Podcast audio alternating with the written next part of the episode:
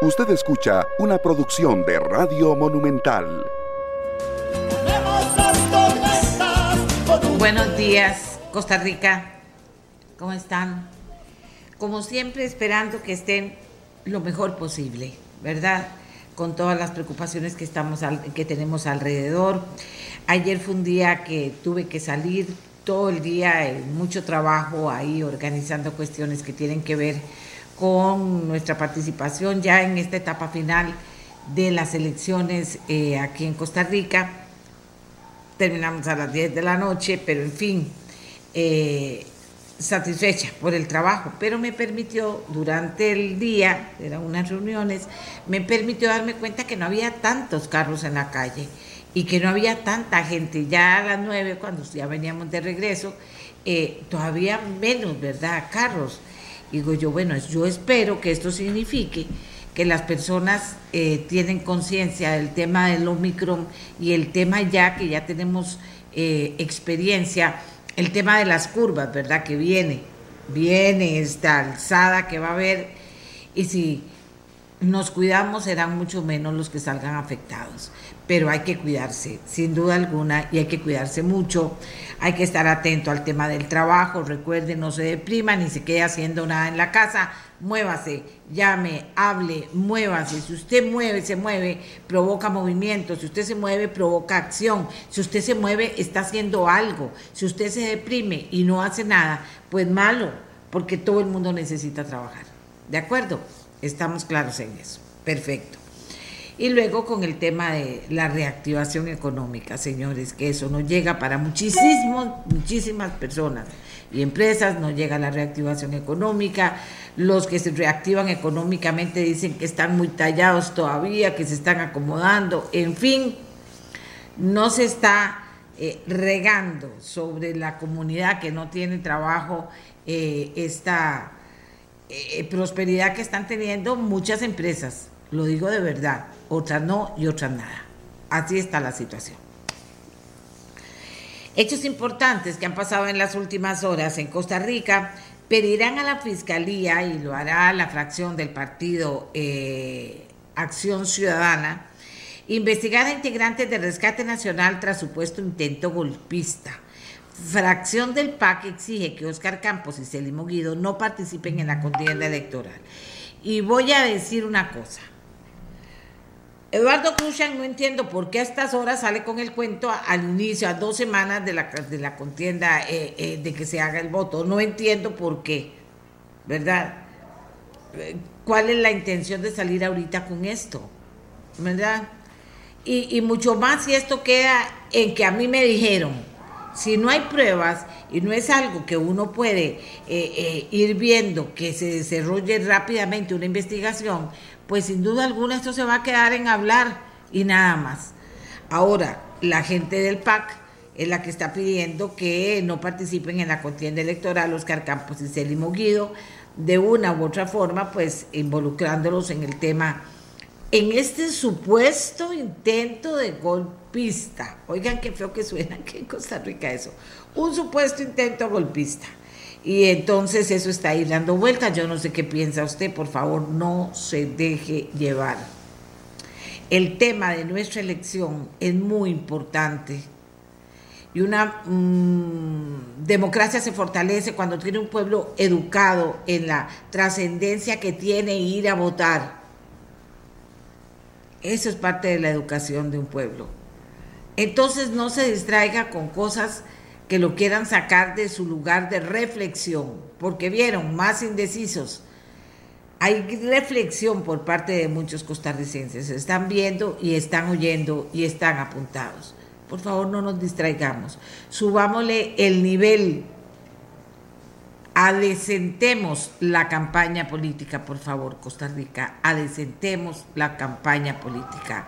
En redes sociales podemos opinar, podemos criticar siempre con respeto.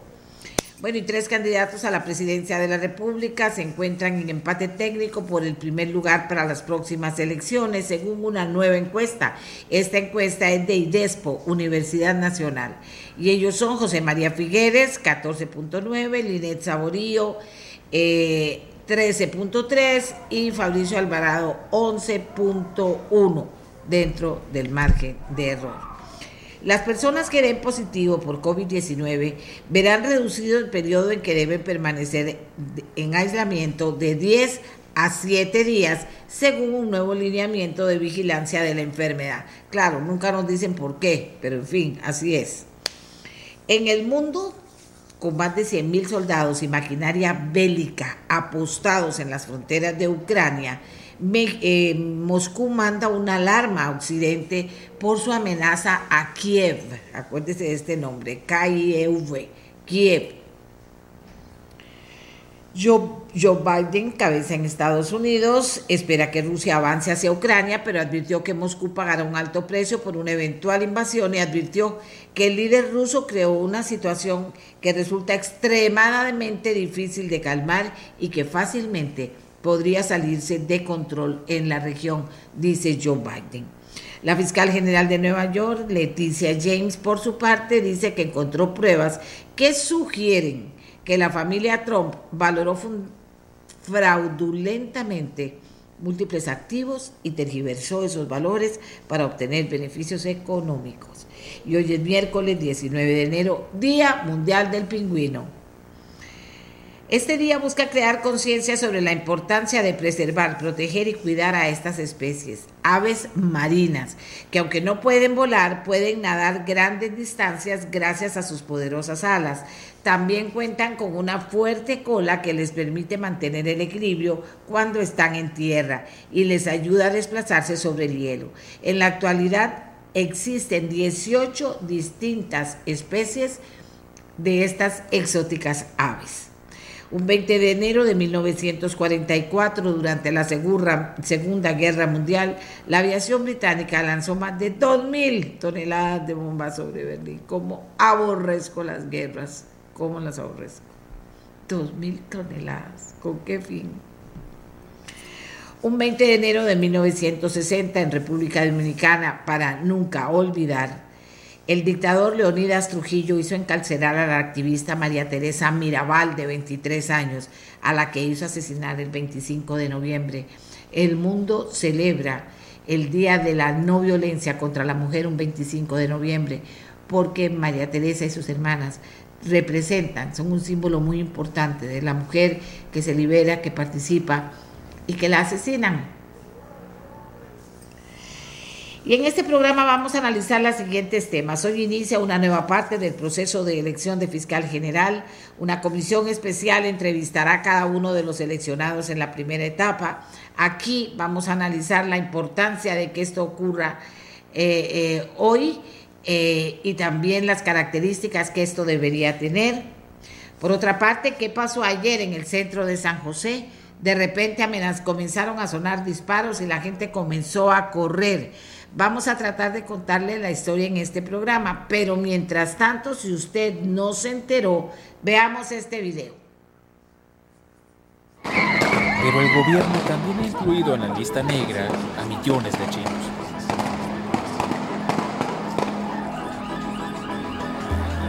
Qué feo. Señor, venga. Alguien que me ayude con el señor. Venga, señor, para acá se fue el carro.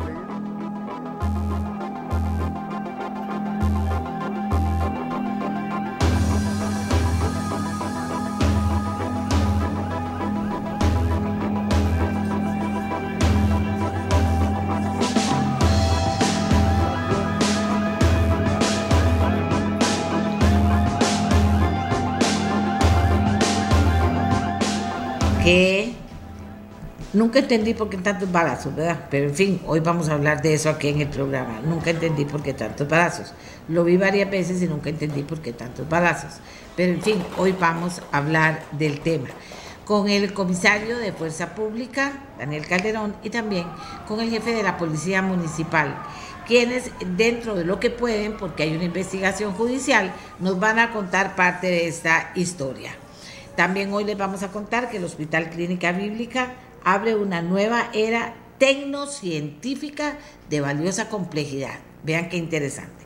Ahora, ahorita, hagamos nuestra primera pausa, Costa Rica, y vamos a venir a hablar de esta etapa en que va la elección de fiscal una etapa muy importante, las entrevistas que debemos decirles, ustedes podrán ver estas entrevistas a cada uno de los candidatos a fiscales para que no nos metan 10 con hueco y se saque un 10 el que merece un 3 y se saque un 20 el que merece un 2 y uno dice, bueno, aquí qué pasó, pero no, vamos a dar un chance, vamos a hablar un poquito de eso hoy para iniciar el programa. Una pausa y ya volvemos, Costa Rica. Fuerza que Señoras y señores, eh, no es extraño para ustedes si nos acompañan cada día en el programa que el tema de la elección del fiscal o fiscala general de la República ha sido un tema muy importante, un tema muy importante en este programa.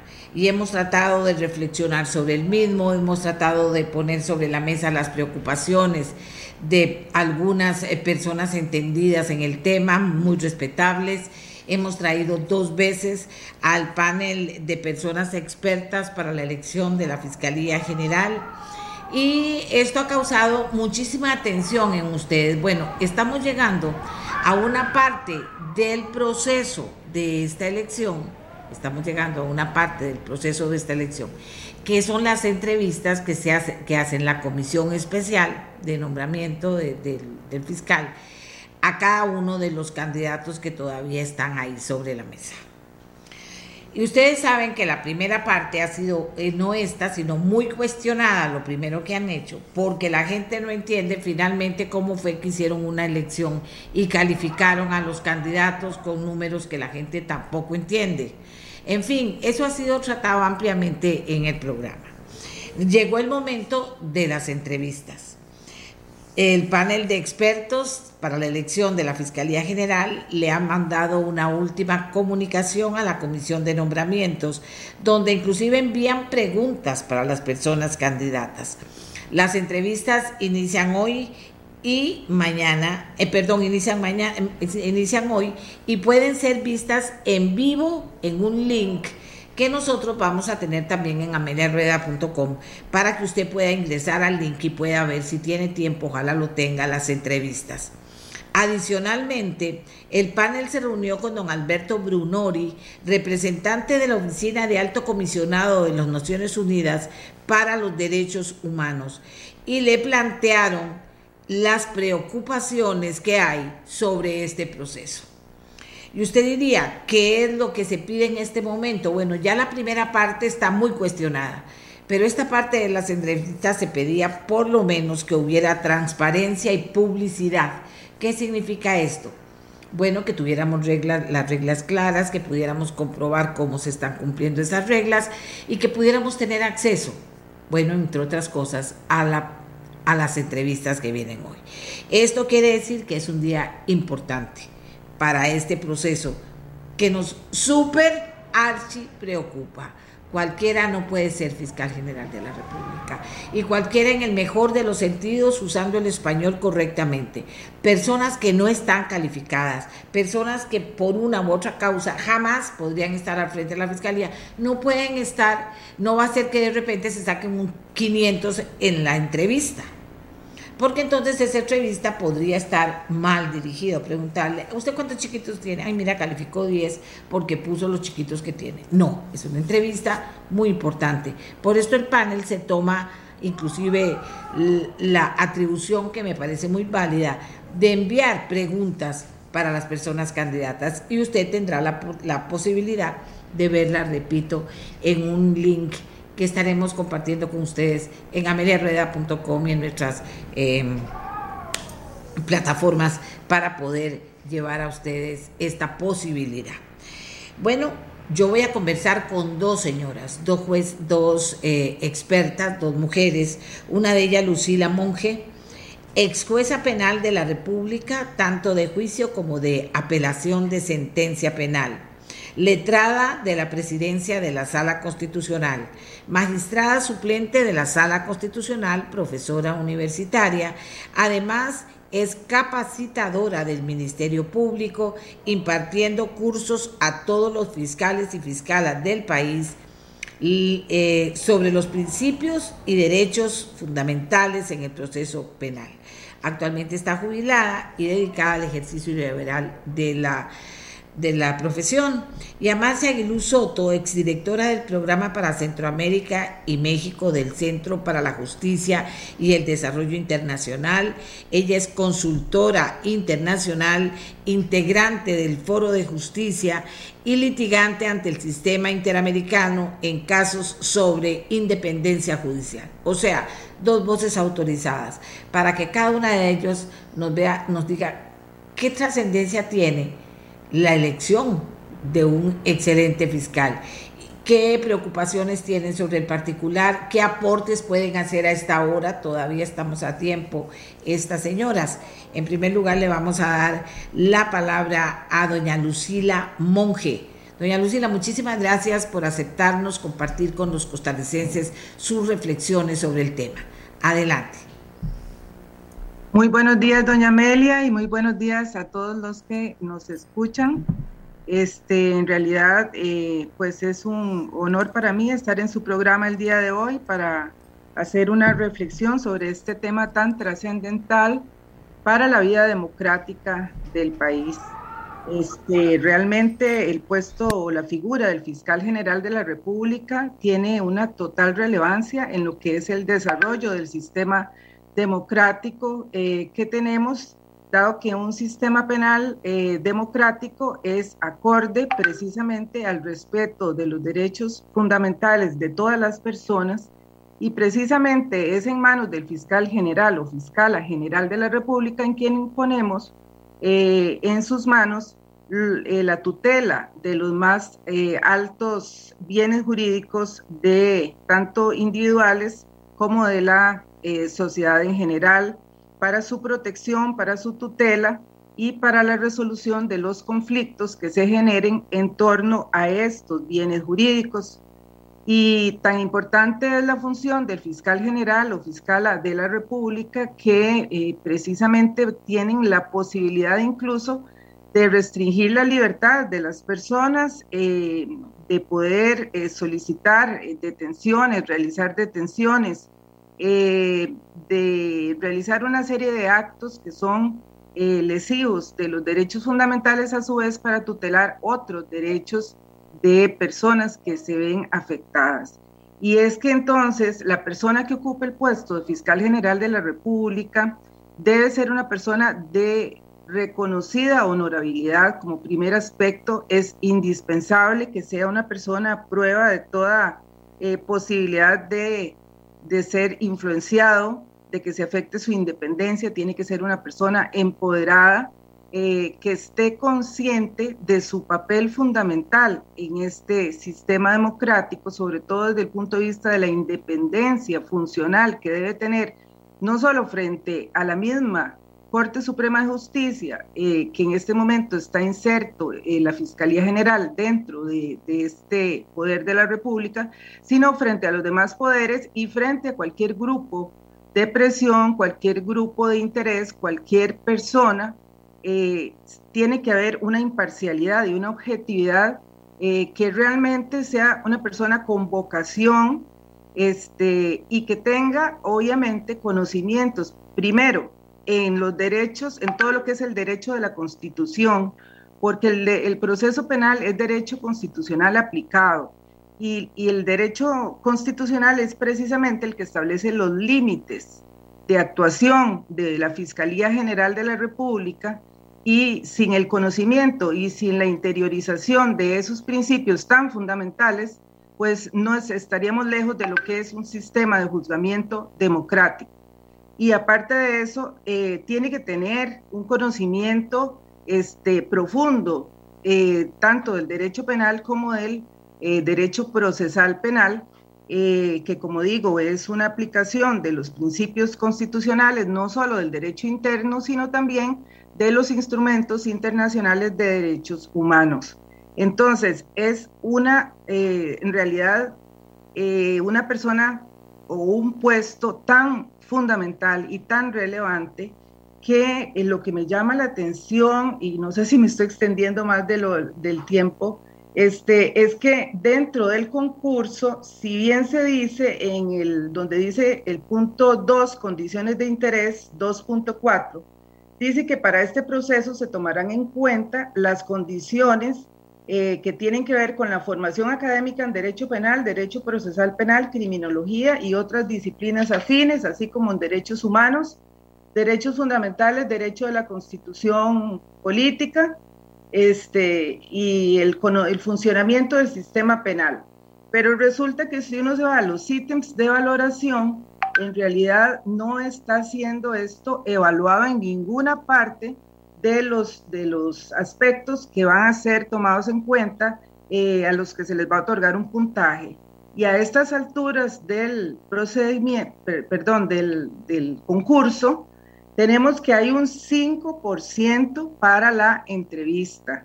Una entrevista que está diseñada con una duración de 15 minutos, con la posibilidad de realizar preguntas y entonces yo diría, ¿cómo? Si a un fiscal, a un fiscal auxiliar o a cualquier persona que trabaje dentro del Poder Judicial se le realizan evaluaciones, eh, tiene que ser una demostración de conocimientos, etcétera. En, este caso, pues eso eh, se pasa por alto y, en 15 minutos eh, esta persona tiene que hacer una demostración de cuáles son este, esas ideas, esa filosofía, esa ideología que tiene que tener, porque la ideología eh, de una persona que ocupe un puesto de estos tiene que ser una ideología democrática, no hay otra posibilidad, no puede ser eh, una persona eh, que no tenga como primer referente el respeto a los derechos, principios y garantías fundamentales en el proceso penal, pues eso, eh, digamos, es el punto de partida esencial. Y una honorabilidad comprobada en donde se haya demostrado que no hay conflictos de interés, que es una persona dedicada a la función pública, que sabemos que la función pública no es para enriquecerse, la función pública es para prestar un servicio público a los ciudadanos y ciudadanas de este país y corresponde ahora al fiscal que viene devolver la credibilidad en esta institución, la confianza eh, que se ha visto mermada eh, no solo por excesos en, el, digamos, en lo que es propiamente el ejercicio de la acción penal, excesos en las actuaciones que muchas veces se vuelven nada más como para eh, quedar bien en la opinión pública o para que se vea que están haciendo algo, pero con baja efectividad en cuanto a que no, sabemos el resultado de muchos, eh, de muchas causas que son de gran relevancia para el país y que quedan en, en la oscuridad, algunas veces en la impunidad, y no hay una transparencia eh, y un conocimiento del resultado de esos asuntos.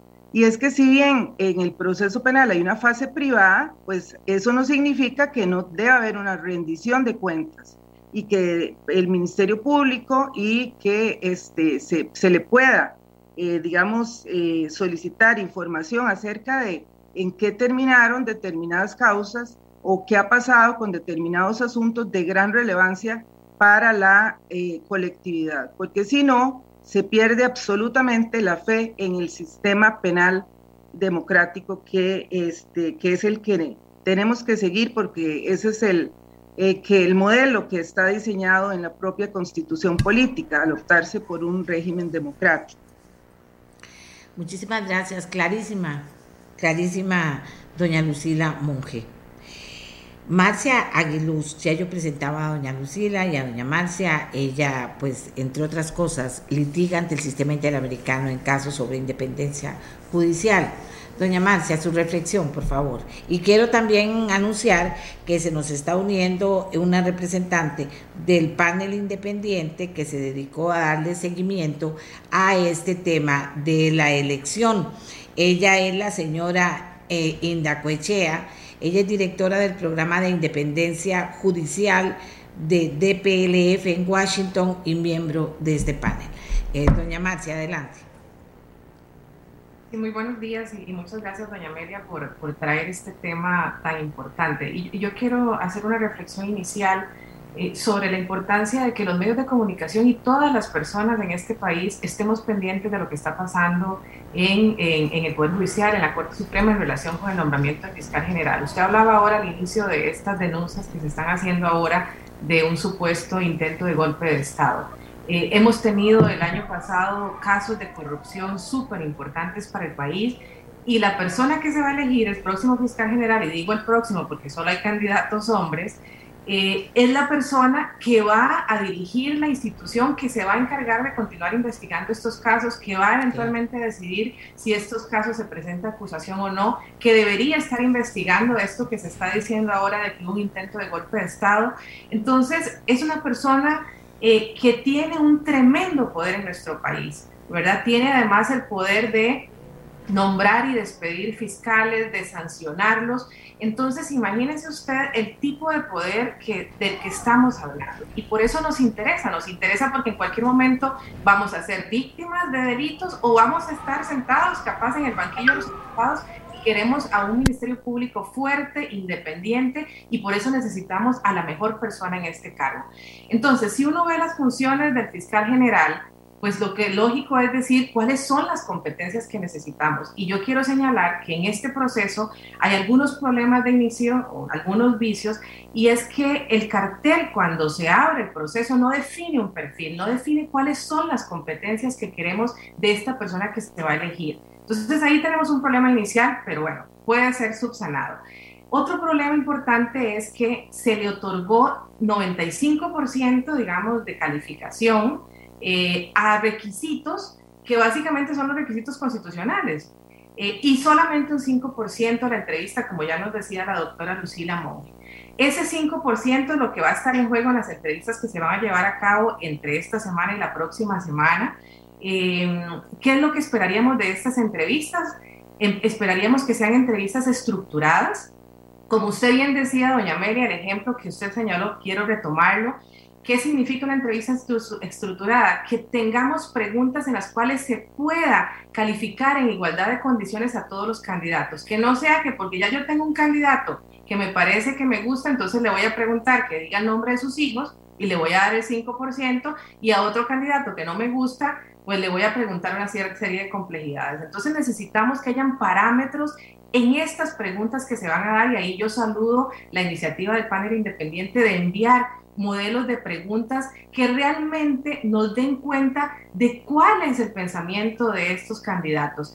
Tienen que ser preguntas que tengan objetivos claros, que sean relevantes para el cargo, que nos permitan evaluar la habilidad de las personas a la hora de expresarse, que nos permitan evaluar el compromiso de estas personas con el Estado de Derecho, con la democracia, que nos permitan evaluar cuál es su visión del Ministerio Público, cómo piensan hacer para abordar el rezago que existe en el Ministerio Público?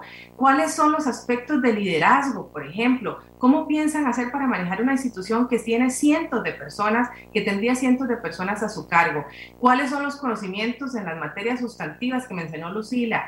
El, conocimiento en el derecho procesal penal, en derechos humanos, en el derecho internacional de los derechos humanos. Entonces, esta oportunidad que se tiene ahorita es fundamental y los y las costarricenses tenemos que estar muy atentos uno, de la forma como se están formulando las preguntas, de la forma como se hace la entrevista y por supuesto de las reacciones de los candidatos. Y algo que es fundamental también es cómo van a motivar los magistrados y magistradas su voto. Porque entonces, recordemos lo que pasa en la Asamblea Legislativa. En la Asamblea Legislativa han habido candidatos y candidatas extraordinarias para magistrados y magistrados y resulta que de pronto un diputado o diputada las evalúa con un cero y no entendemos de dónde sale esa evaluación. En este caso también necesitamos que los y las magistradas razonen su voto. Si le voy a dar un 5% a X candidato, ¿por qué? ¿Con base en qué hice yo ese razonamiento? Entonces, la motivación pública de la votación es fundamental y por supuesto la decisión final tiene que estar motivada porque no tiene que haber ninguna duda en las personas en Costa Rica de que se va a nombrar a la mejor persona. Entonces, mi llamado para que se tomen en cuenta, se tome en cuenta, por ejemplo, lo que ha dicho el panel, y para que se tome en cuenta a la sociedad civil que está tratando de participar, que ha pedido información a la Corte Plena, a la Comisión de Nombramientos, y que hasta ahorita, eh, pues esa, esa, esa información no ha sido recibida en la forma en la que se esperaba. Eh, muchas gracias, Marcia. Eh, tenemos otra invitada. Que pertenece al panel independiente de expertos que han seguido muy de cerca lo que está pasando y eso es muy importante. Ya doña Úrsula nos había acompañado en otra oportunidad, pero le damos la bienvenida a esta reflexión que estamos haciendo. Ustedes han visto no solo la calidad de personas que están hablando, el contenido de lo que esta gente está diciendo, ¿verdad? Que eso es muy importante prestarle atención. No solo si habla bonito o habla bien, sino qué es lo que está diciendo, cómo está valorando esa reflexión algo que está pasando en este momento en nuestro país y que ya a esta altura preocupa muchísimo a quienes han seguido de cerca el proceso hasta este momento. Doña Úrsula, adelante. Muchas gracias, buenos días, doña Amelia, y muchos saludos al público costarricense desde, desde Washington. Bueno, em, voy a tratar de, llamar la atención en esta intervención en, unos temas que no se han tocado hasta ahora, ¿no? Eh, como dijo eh, doña Marcia, este proceso em, eh, tiene, digamos, una asignación de 100 puntos como máximo. Es decir, quienes tienen más puntos, 95, 96, son mejores candidatos que, tienes, que quienes tienen 90, por decirlo, ¿no? Eh, pero esta entrevista y el día de hoy y la etapa que empieza es sumamente importante porque aquí se juegan los cinco puntos, realidad, de, esos 100. Pero estos cinco puntos, en opinión del panel, son el proceso de selección. O sea, todos los 95 puntos anteriores se asignan por ser costarricense, por ser abogado, por ser por tener 10 años o más de experiencia. Eh, es decir, no son realmente méritos que diferencien a las personas. Yo puedo estudiar derecho y ser abogado y meterme a dormir en mi cama y con eso ya tendrían bastantes de esos puntos, ¿no? Eh, lo que quiero decir es que este 5% que parece, que parece ser mínimo es en realidad donde se deciden las cosas. Eh, y además es tan, tan importante que quien no alcance el puntaje mínimo, que es 70 según las bases, puede quedar excluido del proceso. Es decir, si uno eh, tiene muchos méritos, estudió, llegó hasta los 95, digamos, es los máximos puntos, pero si uno no convence a la comisión de nombramientos y no alcanza 70, 70 puntos en la entrevista, está fuera. Eh, y el problema es que, eh, a pesar de que el panel lo ha pedido, no nos han dicho, no nos han compartido cómo van a asignar esos 70 puntos cómo va a ser la metodología de las entrevistas, cómo, cuáles son los objetivos, si se van a hacer cinco preguntas, si se van a hacer preguntas generales o preguntas particulares. Hay candidatos que requieren preguntas particulares que ahonden un poco más en, su, en sus antecedentes. Em, pero lamentablemente nosotros como panel no hemos podido sugerir preguntas especiales para, todos los candidatos porque simplemente no tenemos información sobre ellos. ¿No? Em, una cosa eh, muy importante también es que eh, estas entrevistas, como, como se mencionó, tienen una duración de 15 minutos y se van a realizar en cuatro días, ¿no? 15 minutos que nosotros consideramos que es, sumamente corto para, para poder examinar a, personas que van a ocupar este cargo tan importante. Sin embargo, están, hoy por ejemplo, en la mañana se entrevistan a dos, en la tarde se entrevistan otras dos, eh, mañana se entrevistan en la mañana dos, en la tarde dos, ¿no? Y así. Em, no parece haber, eh, digamos, la intención de que las entrevistas se realicen de manera consecutiva para que la gente pueda comparar las, candidaturas, ¿no? Eh, y como dijo eh, doña Marcia, que son lamentablemente en este momento exclusivamente masculinas. Es, este tema nos, preocupa realmente, la, falta de conocimiento y la falta de apertura respecto de los instrumentos que se van a utilizar para valorar. No es aquí que va a salir un magistrado y yo voto por este. No, en las bases hablan de un puntaje, de un sistema de puntajes. ¿Cuál es ese sistema? ¿Por qué no nos lo han hecho, hecho público? ¿Por qué no lo podemos conocer? Porque de otra forma, ¿cómo vamos a saber que no están asignándole puntos de manera arbitraria a una persona para beneficiarla en, perjuicio de, de otras, ¿no? Es una, gran preocupación y el día de hoy es clave. Nosotros no solamente vamos a estar observando las respuestas que dan las personas candidatas, sino también las preguntas y la forma como se conduce la comisión de nombramientos en esta entrevista. Qué importante todo esto que hemos estado escuchando. Pero esto apenas arranca y vieron ustedes las llamadas de atención que hacen ellas. Y además, el panel independiente hizo estas llamadas de atención qué atención le pusieron al panel independiente. Eso también molesta y es irrespetuoso con la democracia y con el poder judicial de este país. Molesta que es como si no hubieran hecho nada. Nada. ¿A dónde está incorporado toda la preocupación, el trabajo del panel independiente eh, para que se pudiera mejorar lo que estaba pasando? Bueno, como dice muy bien doña Úrsula, hoy es un día vital. A esta altura, eh, doctora Lucila Monge, ¿qué se le ocurre a usted que podría ser, digamos, un llamado de atención extra sobre el tema para, no sé, ¿verdad? Hay que esto hay que darle seguimiento, pero que para poder de alguna manera intervenir desde la opinión pública, desde la opinión especializada de ustedes, intervenir en lo que vaya a pasar a partir de hoy en estas entrevistas. Sí, doña Amelia, en realidad yo creo que la transparencia en este concurso de fiscal general eh, no solo es la posibilidad de tener acceso a escuchar y ver las entrevistas en vivo, sino que, este, como señaló eh, doña Marcia Aguiluz y como nos señala la experta del panel de expertos precisamente, se requiere que haya un razonamiento del voto y que las preguntas sean atinentes en relación con eh, ese perfil que debe tener un fiscal.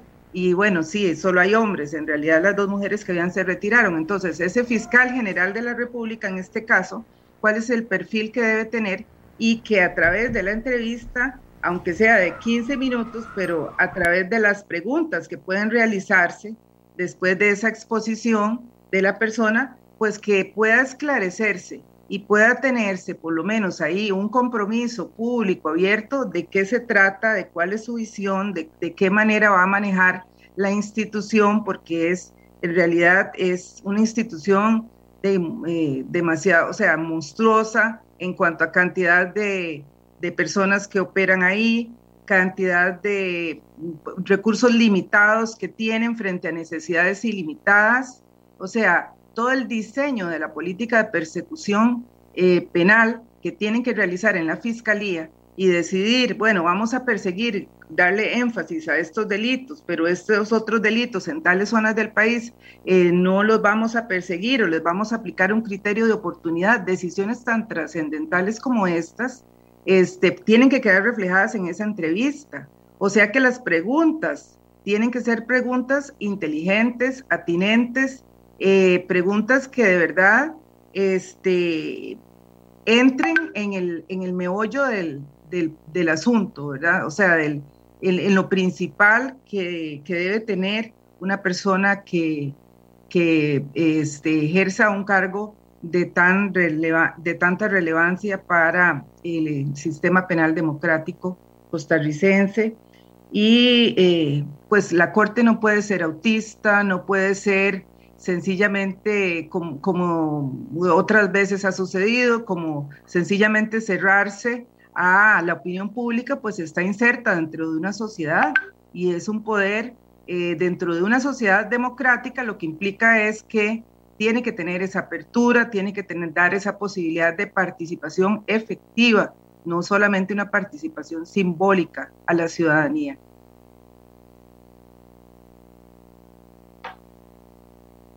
La ciudadanía está respondiendo. Qué importancia, qué importante que es cuando la ciudadanía responde. Al final le voy a decir un poquito cuál es el espíritu de los comentarios que estamos recibiendo.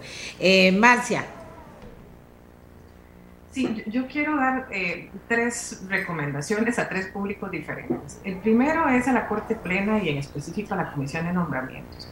Eh, tienen ahorita este panel de personas expertas que han hecho recomendaciones buenísimas apegadas a las mejores prácticas y estándares internacionales, que por favor escuchen, escuchen lo que se plantea desde un sector de la sociedad civil y que se aseguren que en este periodo de entrevistas se hagan las mejores preguntas, las repreguntas que se consideren para que la ciudadanía pueda conocer y ellos también eh, todas las, posturas y todo lo que se pueda respecto de, de, los candidatos. Todo aquello que no está escrito en el papel, la entrevista es la oportunidad para entender esas cosas que no expresan un currículum, que transparenten toda la información. Por ahí hemos escuchado algunas explicaciones de que hay información que no se puede hacer pública de los candidatos por privacidad, pero por Dios, si estas personas están aspirando al cargo de fiscal general, tienen que poner a disposición de la ciudadanía toda su vida y de hecho, parece mentira, pero cuando se hace el proceso de elección de magistrados, en la página de la Asamblea Legislativa sí encontramos información de los candidatos a magistrados y magistradas,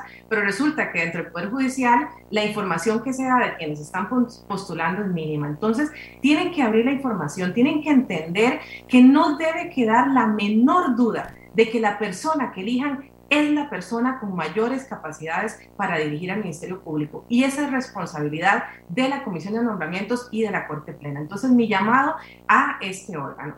Un segundo llamado a los medios de comunicación. Doña María, nuevamente le agradezco por generar este espacio. No suelten el dedo de esta elección tenemos muchos temas a nivel de país, pero no podemos soltar el dedo en esta elección. Hay que continuar hablando, hay que exigirles cuentas a la Corte Plena, hay que entrevistar ojalá a los candidatos también para entender sus posturas, para que la ciudadanía sepa quiénes están postulándose. Y un tercer llamado a la sociedad en general Nuevamente, sabemos que estamos con muchos temas en un contexto muy complejo, pero tenemos que entender que la persona que se va a nombrar es una persona con muchísimo poder y muchísimo poder de influir en nuestras vidas, en nuestra democracia. Por lo tanto, necesitamos exigirle a la Corte Plena que este proceso sea público, sea transparente, que motiven sus decisiones y que se elija a la mejor persona, que no quepa duda de la independencia, de que esta persona no va a estar sujeto a los vaivenes políticos ni dentro de la Corte Plena ni dentro del país. Entonces, ojo con esta elección, no soldemos el dedo de la llaga y exijamos que la mejor persona sea electa como fiscal general.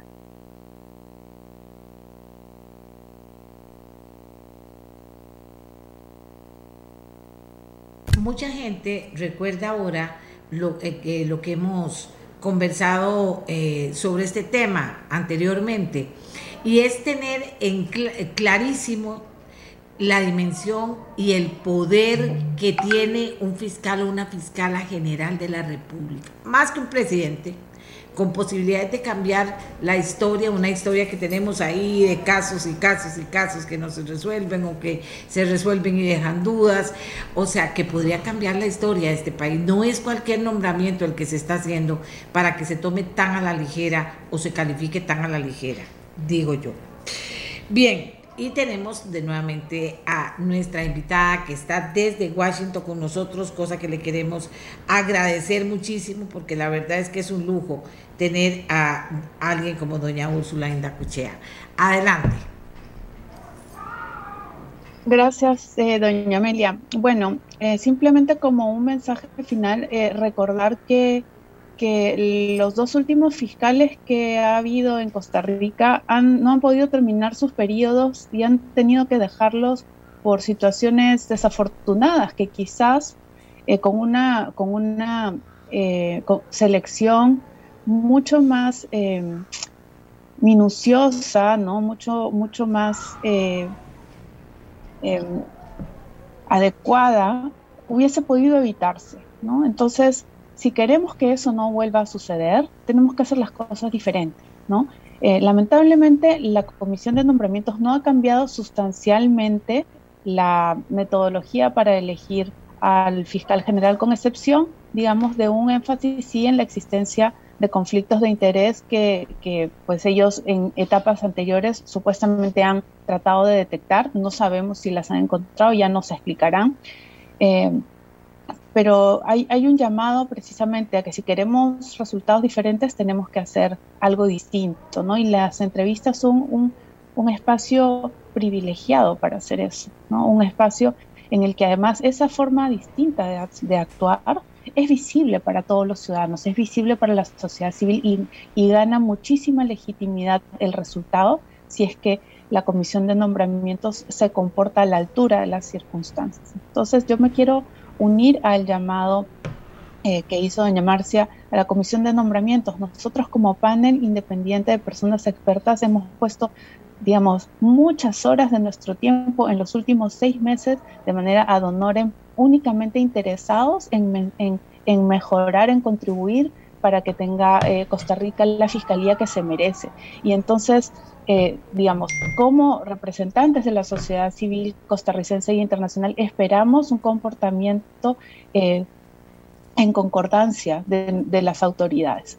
Eh, nuestras eh, contribuciones, nuestras sugerencias son de absoluta buena fe, basadas en criterios técnicos, basadas en experiencias y en lecciones aprendidas de otros países eh, que nosotros estamos acercando al panel. Entonces, un llamado para que abran, digamos, un poco la mente, tratemos de hacer las cosas diferentes y todos saldrán ganando definitivamente, ¿no? La ciudadanía y ellos también porque podrán ser reconocidos como una comisión de nombramientos y una corte al final que logró elegir a la persona más adecuada. Muchísimas gracias, doña Úrsula, muchísimas gracias, doña Marcia, muchísimas gracias, doña Lucila. La gente les está agradecida, no solo yo. Y la gente dice, bueno, pero, pero ¿dónde está esa señora en este momento en el Poder Judicial? Hablan de doña Lucila Monge, ya les dije que ella está jubilada y dedicada al ejercicio liberal. Gana el ejercicio liberal sin duda alguna. Qué pena que no esté. A mí hasta, se me, hasta dije yo, mira, una fiscal a este nivel, ¿qué cosas cambiaría? Bueno, pero eh, doña Marcia también, una mujer súper preparada, súper clara, que la gente agradece totalmente. Bueno, ¿dónde está doña Marcia? ejerciendo la profesión liberal, pero muy comprometida con lo que ocurre. Y doña Úrsula está ayudándole al mundo allá desde Washington, ni más ni menos que fortaleciendo todo el tema de independencia judicial. O sea que no es palabra pequeña ni menuda el tema de fiscal o fiscala, es enorme. Y aquí este proceso, en esta oportunidad, no vamos a hablar ya ni siquiera de las otras, viene lleno de dudas de cuestionamientos. Entonces, ¿cuánto se podrá eh, profundizar en estas entrevistas para que comencemos a generar confianza? Yo lo que voy a hacer es seguir haciendo el ejercicio durante toda esta época con gente que nos quiera ayudar, como ellas tres, a poner en una dimensión muy justa lo que está ocurriendo. Así que, señoras, les agradezco muchísimo. Está clarísimo. Ojalá que, que ayudemos, porque de eso se trata. Ojalá que ayudemos en esta parte del proceso, porque si no, no sé qué va a pasar con este país, o sea, y, y, no se le da la dimensión que ellas siempre le dan, y por eso me encanta, le dan las personas que hemos traído a hablar de la Fiscalía el enorme poder y por tanto la enorme responsabilidad que conlleva nombrar en este momento de la historia sobre todo y con las cosas que han pasado, nombrar y elegir a un fiscal o a una fiscala. Decimos fiscal porque efectivamente no hay eh, en esa lista una mujer. Y yo ni siquiera jamás le preguntaba a ninguna, pero dice uno, ¿por qué no está doña Lucila súper hipercalificada ahí? ¿Sí o no? Porque eso es lo que me está diciendo la gente, doña Lucila, discúlpeme. ¿Por qué no está ahí en esa lista? ¿Y por qué no está ahí próxima a ser nombrada? No sé qué pensar a ella, pero sí creo yo que que algo está fallando eh, en cuanto a la forma en que se elige al fiscal o fiscala. Pero seguiremos mañana y pasado, vamos a estar atentos al desarrollo de las primeras entrevistas, ¿de acuerdo? Gracias señoras por habernos acompañado. Y resulta que, amigas y amigos, ayer en el centro de San José se armó un tiroteo. Y es una sonrisa que lleva tristeza, no alegría. ¿Qué pasó? ¿Qué fue ese tiroteo? Y yo decía, ¿pero qué es esto? ¿Estaban grabando una película con balas de salva o qué? No, no, no, no. Eso pasó. ¿Por qué pasó? ¿Cuál fue el resultado de todo esto? ¿Qué nos dicen quienes han estado analizando a esta altura el tema? Que no es el OIJ que lo está investigando y por tanto habrá cosas que no se puedan decir por la investigación pero sí contarle a la gente cómo la ve el Ministerio de Seguridad Pública, cómo la ve la Policía Municipal de San José, que tuvo que actuar también en esta ocasión. Hagamos la pausa y volvemos con ese tema. Amigas y amigos, vamos a escuchar el tiroteo de ayer en San José, que por qué yo insisto tanto en esto. ¿A usted qué le pareció el tiroteo? ¿Qué, qué le pareció lo que vio, el resultado que tuvo, lo que escuchaba en el centro de San José? ¿Qué le pareció a usted? amigo y amiga que me escucha. Aquí ya tengo algunas personas opinando, pero vamos a, escuchar nuevamente una partecita del video. Hay muchos videos sobre eso, pero una partecita nada más para que la persona que no lo vio lo tenga claro de qué vamos a conversar en unos minutos con el jefe de la Policía Municipal y el comisario del Ministerio de Seguridad Pública. Veamos.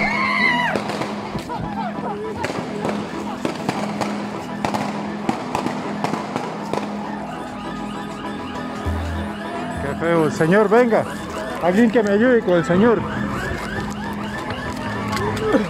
Venga, señor, para acá. Este fue el carro.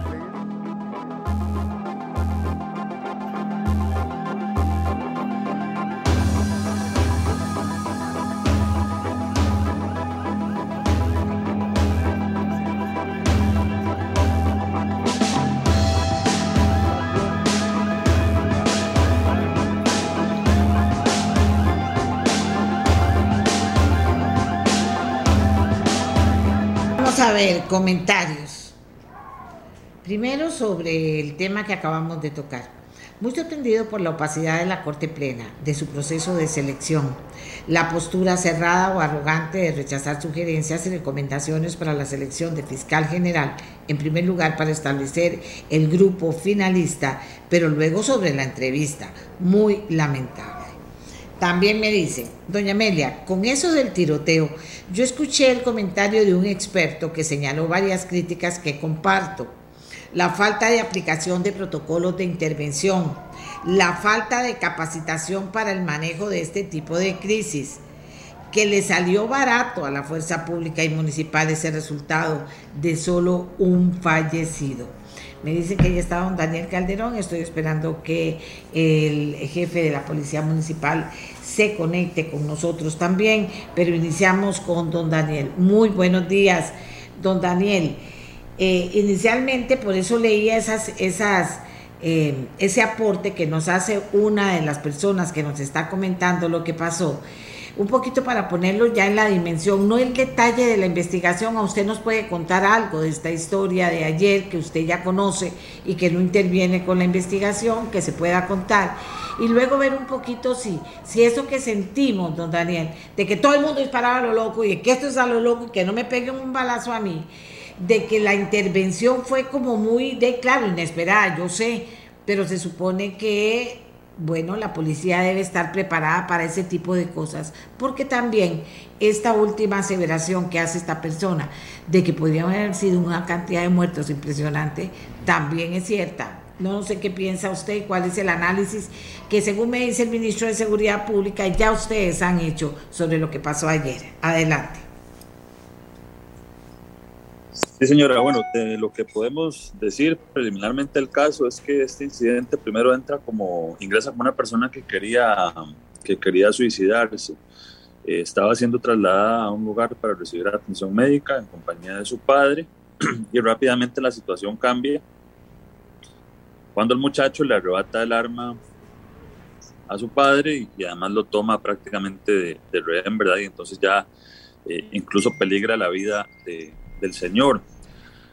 La intervención de la fuerza pública, de los oficiales en el sitio, al principio, bueno, logra salvarle la vida al señor, lo logramos sacar del vehículo, lo ponemos eh, bajo custodia, lo podemos asegurar eh, y ahí se inicia el intercambio de los oficiales con, con esta persona.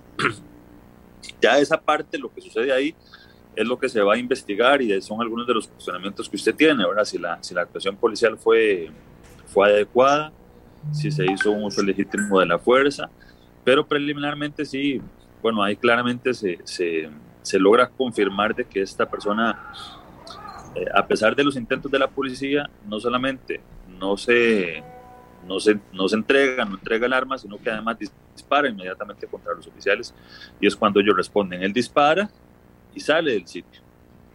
Eh, la primera, la primera intervención de los oficiales es la que, por lo menos lo que tenemos hasta ahora, es la que de la que resulta herido esta persona y por eso es que no puede avanzar más. Sin embargo, pues sí logra mover el, vehículo alguna una cantidad de, metros y es cuando se genera toda esta situación del centro de San José. A ver, yo todas las críticas las recibimos. Nosotros cada procedimiento policial lo analizamos, siempre hay oportunidades de mejora, hay cosas que se podrían haber hecho mejor, eh, hay que analizarlo en detalle, pero preliminarmente lo que nosotros hemos revisado eh, nos, nos, nos, indica que, bueno, no solamente se salvó la vida de esta persona, sino que ahí podrían haber resultado perfectamente heridas muchísimas más personas. Es un escenario muy complejo en el centro de San José con muchísima gente y, y bueno, de alguna manera también la pericia de los oficiales que hicieron uso del arma de fuego permitió que nadie resultara herido, solamente pues la persona que en este momento representaba, en ese momento representaba una amenaza, no solamente contra ellos, sino que contra todas las personas que por ahí transitaban.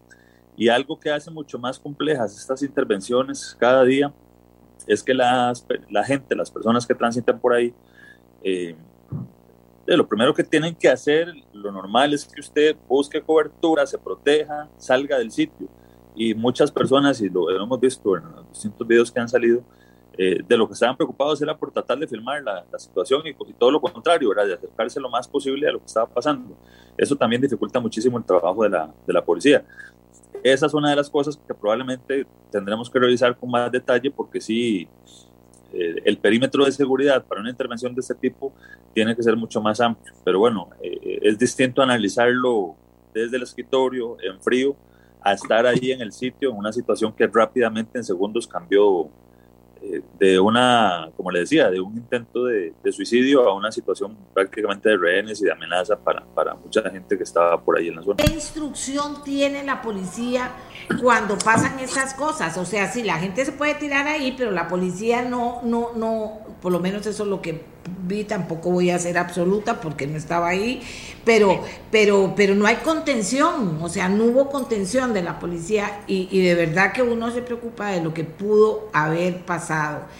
Pero además, eh, que le quería preguntar, o sea, ¿hay alguna, mm, no sé, alguna información verás hasta este momento que llega si el muchacho iba drogado, si estaba enfermo, qué pasaba con el muchacho?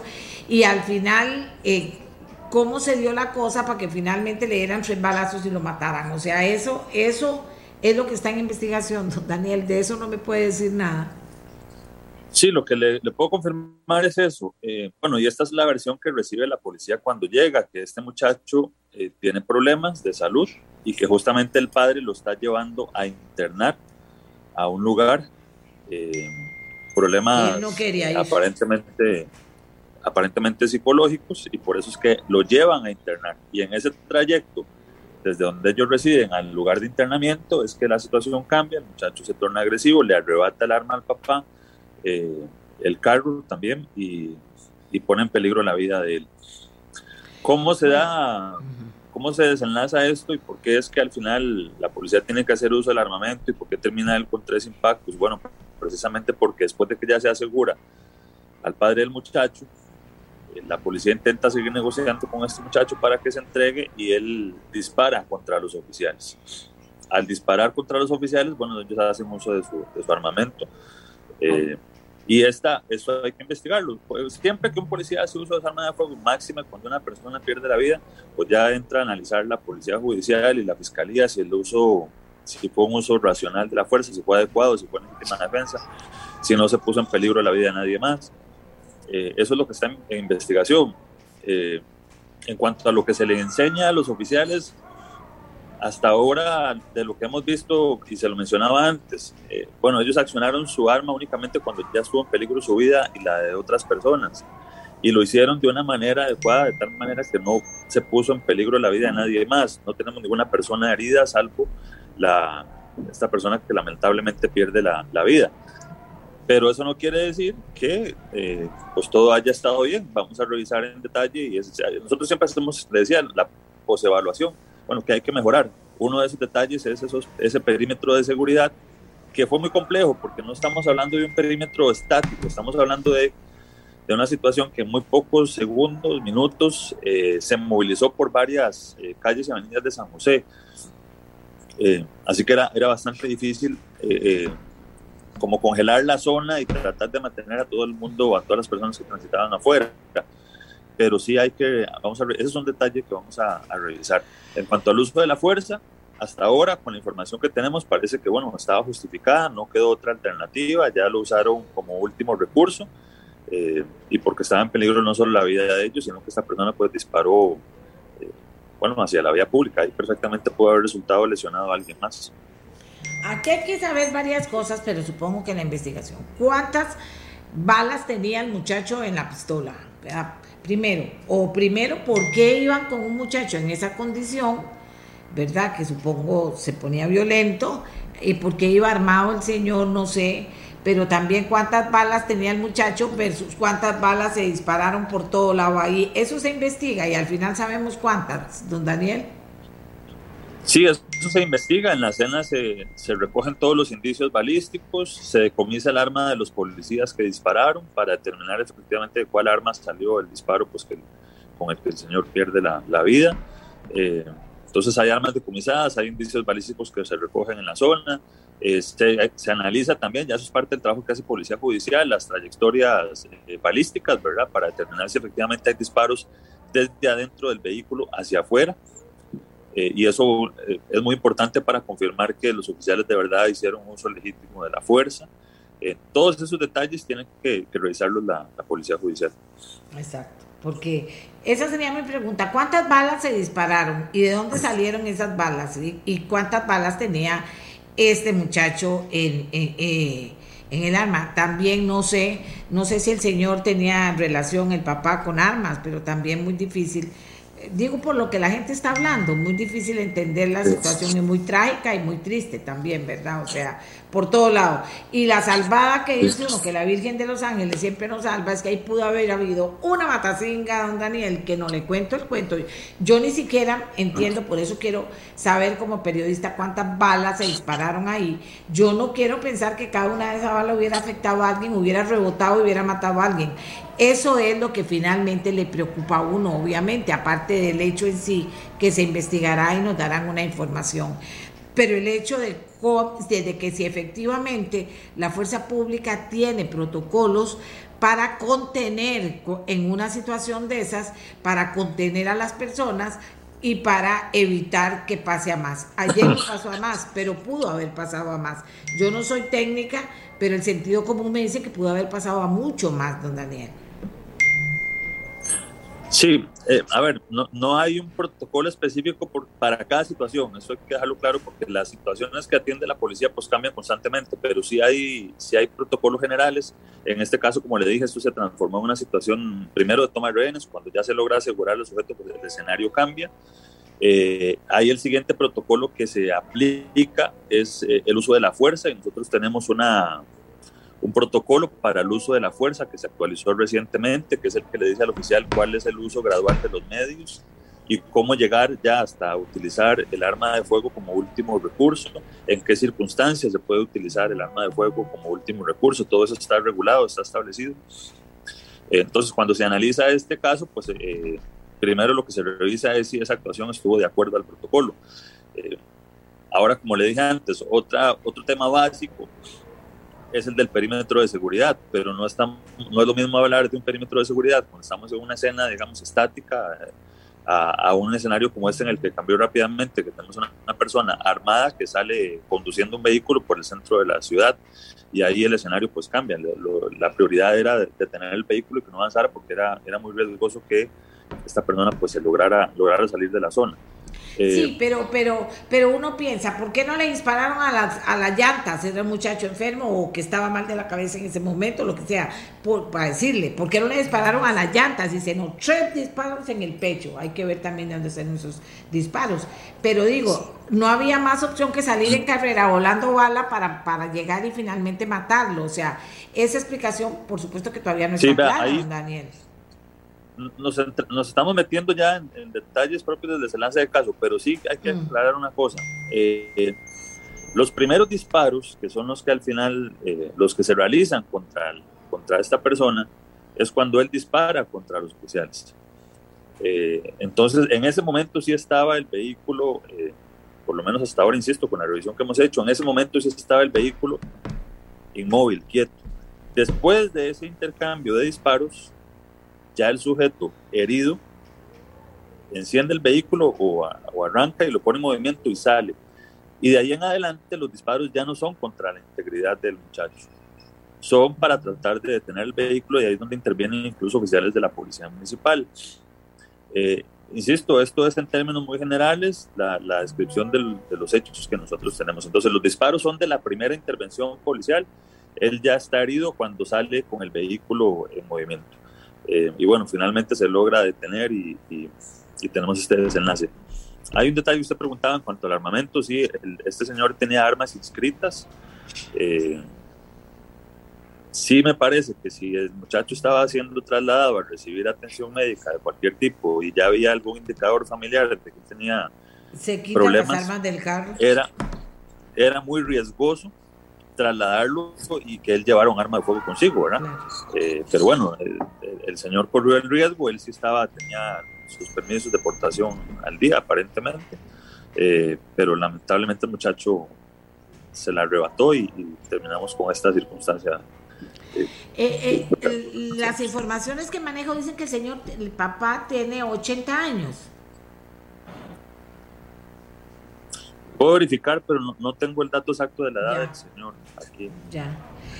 don Daniel, quédeseme ahí porque yo también llamé al jefe de la Policía Municipal de San José para que nos contara qué actuación tuvieron ellos y cómo ellos también analizan el tema en el día de hoy. Marcelo Solano, adelante, buenos días. Hola, buenos días, doña Amelia, y a tanta gente que escucha, y al comisario eh, Calderón, un saludo también. ¿Cómo analizan ustedes todo lo que pasó ayer? Bueno, eh, eh, realmente la intervención se realiza de manera conjunta, entonces evidentemente eh, ya el comisario dio una amplia explicación de los detalles. Nada más decirle que estas son situaciones que ocurren en cuestión de, segundos, de minutos, que el despacho de policía fue bastante oportuno, de allí la gran cantidad de funcionarios que se hicieron presentes en muy poco tiempo en el sitio del suceso, digamos, eso eh, yo rescato la capacidad de reacción de, de, la fuerza conjunta de policías para atender un incidente de esto, especialmente que son incidentes que no estamos acostumbrados a atender en el centro de San José, menos en una de las vías peatonales de mayor flujo de personas como la Avenida 4, eh, tan céntrico como decir, eh, ocurrió detrás de la iglesia de la Merced a las 11 de la mañana. Y eso hace que el escenario de atención sea realmente muy complejo, como eh, bien lo mencionaba Daniel, el escenario es muy complejo porque además del abordaje que hay que realizar frente a un sujeto con armas de fuego, eh, y frente a hechos que en ese momento no, pues no son de conocimiento los policías que llegan al sitio, eh, además hay que lidiar con una gran cantidad de curiosos que, eh, que forman, que, que, participan del escenario y que también ponen innecesariamente el riesgo. Yo tengo que decir que gracias a la pericia de los policías, la tragedia no fue mayor. no, es, no es como se menciona en redes sociales que los policías disparaban a lo loco por todo lado y que fuego cruzado.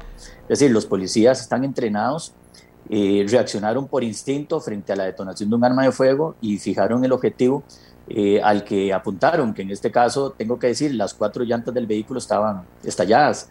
Eh, claramente, claramente el objetivo de los policías era detener el, el, tránsito del, del vehículo.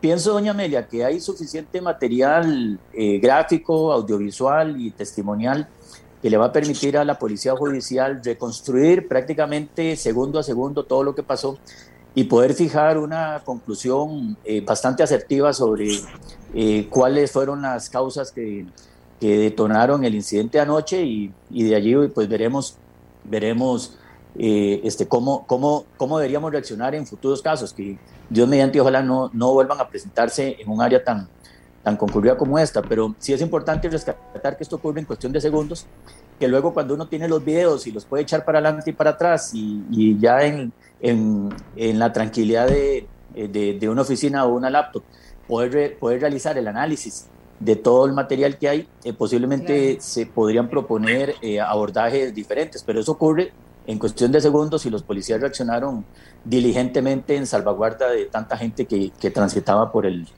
por el lugar. Yo decía disparar a, las llantas, pero porque uno ve eso en las películas. También ven las películas que inmediato se ponen carros policiales de frente, carros para prensar a las personas. O sea, se ven en las películas muchas cosas que se copian de la realidad, digo yo. Eh, eh, también el tema de que hubiera un arma en el carro. También el tema de cuántas balas tenía esa arma versus cuántas balas se dispararon, eh, Marcelo. Usted que es un hombre muy inteligente.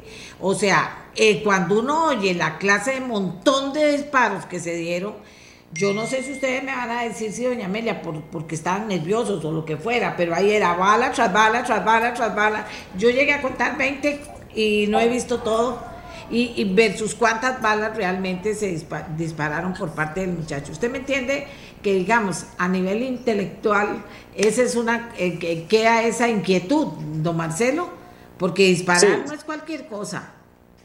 Sí, claramente, claramente eh, portar un arma de fuego es un acto de responsabilidad eh, en manos de una autoridad, además es una responsabilidad adicional porque el arma de fuego es utilizada para salvaguardar la vida propia y la de otros. Eh, en este caso, eh, he leído comentarios eh, congruentes con su, con, con, su participación que dice que por qué la policía disparó tantas veces. Bueno, pues que vamos a ver cuántas veces debe haber disparado la policía o cuántos policías debieron haber disparado. La mínima veces posible. Si el muchacho ya había arrancado con el carro y iba esperando para allá, aquella, aquella lluvia de balas, eso es lo que yo no entiendo, digo honestamente. Sí.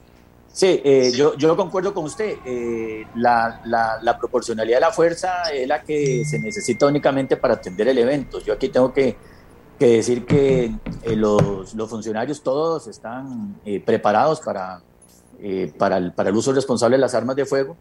en total, en total 10 funcionarios activaron sus, percutaron sus armas por reacción y por instinto frente a la detonación inicial que realizó eh, la persona que hoy lamentablemente eh, perdió la vida y que lo hacen de manera muy responsable en salvaguarda de toda la ciudadanía que estaba en el, en el entorno.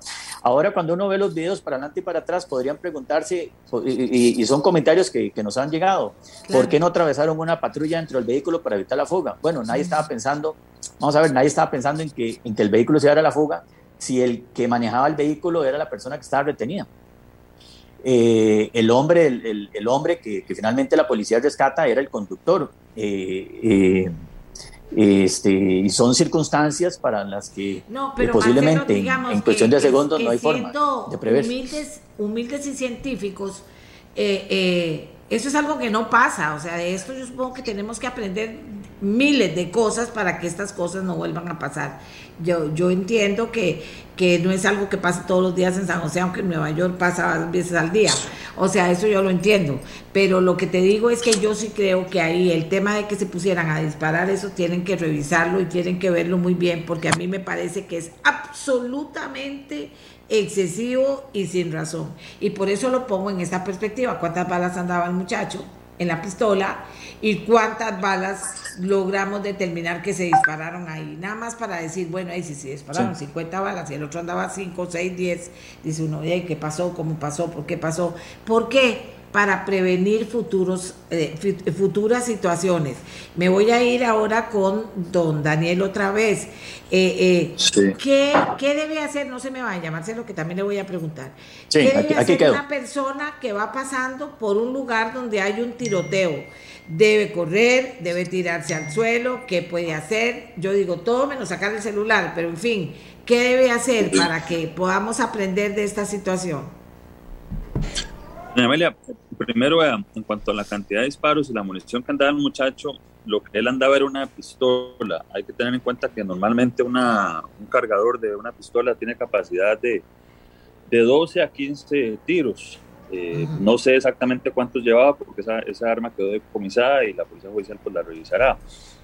Eh, eso, es un, eso es un tema. Y lo otro es que hay, que dejar esto claro también. Los disparos que hizo la policía, salvo los primeros que sí son contra el muchacho, que es que el, cuando disparan directamente contra los policías, los, los demás disparos no son contra el muchacho. Eh, de lo contrario, ese pues habría terminado con muchísimos impactos de bala, incluso el carro habría terminado con muchísimos impactos de bala por todas partes. Eh, otra vez vamos a la pericia de los oficiales. Los disparos que hicieron fue, y ahí está la prueba, porque el carro efectivamente quedó con sus cuatro eh, llantas eh, impactadas y, totalmente desinfladas producto de los impactos de, los disparos de la policía. Eh, no siempre se puede disparar a las llantas cuando un vehículo está en movimiento, eso depende de la velocidad que lleva, depende de otro tipo de factores. En este, en este caso, eh, pues se podía hacer con bajo riesgo de, de, rebote por la velocidad que llevaba y por las circunstancias. Eh, ahora, si fueron muchos o fueron pocos, bueno, vamos a ver en la investigación, pero preliminarmente la pericia de ellos permitió que nadie más resultara herido. Los disparos no todos fueron contra la integridad física de, esta persona que representaba la amenaza, sino que tenía como objetivo eh, ya que ponerse en el lugar de los muchachos. Lo que ellos estaban tratando de hacer en ese momento era detener el vehículo, que no avanzara más, porque se, trataba del riesgo de que una persona armada anduviera, eh, y bueno, con sus facultades mentales perturbadas claramente, eh, en ese momento anduviera por el centro de San José y podría haber resultado pues, muy, muy grave eso. Eh, ¿Qué hay que hacer? ¿Qué tienen que hacer las personas? ¿Se, se, tiran al suelo? ¿Se esconden? ¿Cómo hacemos? Las personas, esto es muy sencillo, buscar cobertura, buscar cobertura, ojalá, bueno, una pared, algún bloque de cemento, lo que le permita eh, tener cobertura ante un posible impacto directo o ante un posible rebote que incluso tenemos un muchacho herido con una esquirla de, bala, eso, eso, suele suceder, ¿verdad? Ante un rebote. Entonces, buscar cobertura muy rápido eh, ante cualquier estructura física fuerte, ojalá de concreto, y si no encuentra cobertura física, eh, inmediatamente pues buscar eh, tirarse al suelo y, mantenerse ahí hasta que la amenaza pues sea neutralizada por la policía. siempre es buscar resultaron afectados? Cobertura. ¿Perdón? ¿Cuántos policías resultaron afectados? Resultó un policía municipal que tuvo una caída, eh, ahí Marcelo nos, nos ampliará eso, tuvo una caída de motocicleta y un policía de fuerza pública que recibió un roce de, de bala en, a la altura de las costillas, él está bien, fue nada más un roce. Eh, hay una muchacha de Policletos también que se había, había resultado con una lesión, pero fue producto de una caída en, en, el momento que estaba dando la, este incidente. Ok. Eh, eh, Marcelo, ya para terminar, yo les agradezco mucho porque esto es como estar contando, bueno, pero les agradezco mucho porque hay, hubo mucha inquietud de la gente. Eh, estamos viviendo tiempos difíciles y violentos, la gente sabe eso y la gente se asusta y en los barrios también se asustan las personas, no solamente en la Avenida Central pero, pero son cosas que pueden pasar y, de repente hay una, una, banda y se agarra con otros de la otra banda y se agarran a balazo, pues eh, tenemos de una u otra forma los costarricenses entender que eso que antes parecía imposible, ahora no está a la vuelta de la esquina y que sí debemos prepararnos para prevenirlo, Marcelo. Eh, sí, doña Amelia, en Estados Unidos lamentablemente eh, una sociedad que está más acostumbrada a estos hechos de violencia y que frecuentemente vemos en medios de comunicación cómo hay tiradores activos en universidades o en colegios. Desde hace varios años, eh, eh, a nivel de, pues, a nivel desde los colegios se están enseñando la cultura del ABC, que es una cultura de seguridad, que dicho sea de paso, nuestra sociedad, pues por razones idiosincráticas, no tenemos una cultura de seguridad debidamente desarrollada, ni, ni a nivel preventivo ni a nivel reactivo. Pero en Estados Unidos el ABC para tiradores activos es muy sencillo. Eh, cuando hay un tirador activo, que pudo haber sido el caso que ocurrió el día de ayer en San José, o hace 15 días en la Carpio, que hubo una balacera, o hace un mes en Desamparados, o hace dos meses en Cartago, cuando hay tiradores activos es el ABC. Ah, dice huya, corra, salga de la escena, retírese, váyase. No lo que pasó ayer de que la gente corría detrás de los policías, que esa fue la razón por la que un policía municipal tuvo un accidente en moto, porque la gente se le atravesó. El A es corra, huya, váyase. El B, si no puede correr, si no puede huir, si no puede irse, protéjase. ¿Dónde se puede proteger? proteger es busque refugio, escóndase eh, detrás de, algún, de alguna estructura que le, dé, que le dé protección. Ese es el B. Pero si usted no puede correr, si no puede huir y si no puede protegerse, el C es luche por su vida. Ese es el ABC que, se está enseñando en los Estados Unidos cuando hay casos de tiradores activos. No hemos llegado a, esas escenas eh, dantescas como ocurren en las universidades o, o en algunas calles de, países europeos en donde eh, estos tiradores activos prácticamente se convierten en actos terroristas, pero lo que ocurrió ayer en San José eh, tiene un atisbo de una situación operativa que, que, nos hace a todos también reflexionar sobre cuáles son las capacidades que tenemos que desarrollar como policía y cuáles eh, cuál es la, el aprendizaje que también la ciudadanía tiene que tener eh, en, función de que lamentablemente, como bien lo apunta usted, vivimos hoy los tiempos más violentos de toda nuestra historia, pese al enorme esfuerzo que se realiza desde la policía para que la prevención y la reacción y el equipamiento y la capacidad policial esté acorde a las necesidades, ciertamente estamos frente a hechos adversos de violencia eh, que no tienen comparación con nuestra historia. Bueno, pero copiar lo bueno de otros países, eso de Estados Unidos resulta bien interesante. Y, usted que es un policía municipal muy proactivo en su relación con la comunidad, eh, esos, esos, vea, esas cosas se pueden implementar poco a poco, pero, pero también eh, eh, de eso es prevenir eh, científicamente, porque ya para que Estados Unidos haya hecho eso, 700 expertos se reunieron a ver cuál era la mejor forma de intentar que los muchachos y la gente se pudiera cuidar. Sí, hay que trabajar en la cultura ciudadana para que, eh, por un lado, pues eh, como bien lo apuntaba Daniel y también lo hablaré por Policía Municipal, siempre después de una intervención como esta, nos obligamos a revisar tenga la seguridad que hemos visto todo el material que está en redes sociales, hemos leído con atención muchos comentarios de lo que la gente piensa que se hizo o no se hizo y eso lo tomamos para conocimiento propio. Pero también la ciudadanía tiene eh, una tarea y es revisar cuál es ese eh, cuál es ese esfuerzo colectivo que lleva prácticamente a una muchedumbre a correr detrás de los policías para no perderse la primera posición o la primera ah, fila de lo que está pasando. Eh, eso no ocurre en otros países acostumbrados a niveles de violencia superiores.